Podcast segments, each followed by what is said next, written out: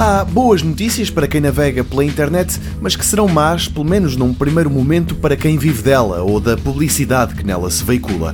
A Google acaba de disponibilizar uma nova versão do seu browser, o Chrome, que inclui um sistema de filtragem de anúncios. O objetivo é que desapareçam dos nossos ecrãs publicidades tão invasivas que tornam a experiência de se navegar pela net um sacrifício, tanto nos computadores como nos smartphones. Entenda-se, a Google não vai fazer desaparecer os anúncios para quem navega com o Chrome. O sistema vai é estar atento às publicidades.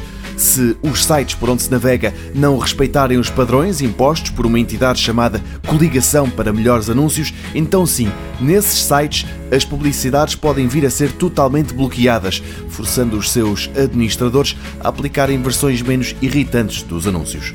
E que publicidades vão ser afetadas? Aquelas que ocupam todo o ecrã, vídeos com som que arrancam automaticamente, os que abrem uma nova página, os que têm um temporizador e obrigam o internauta a ficar ali a olhar, ou então aqueles anúncios que piscam muito, por exemplo.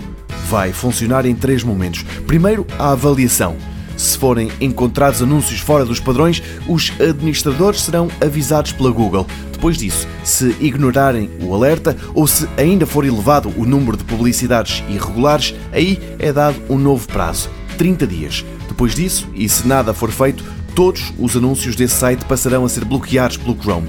Todos. Isto até que o problema seja resolvido. A Google argumenta que o seu objetivo é que se façam melhores anúncios e sublinha que no Chrome os internautas podem até optar por ver, mesmo assim, as tais publicidades irritantes.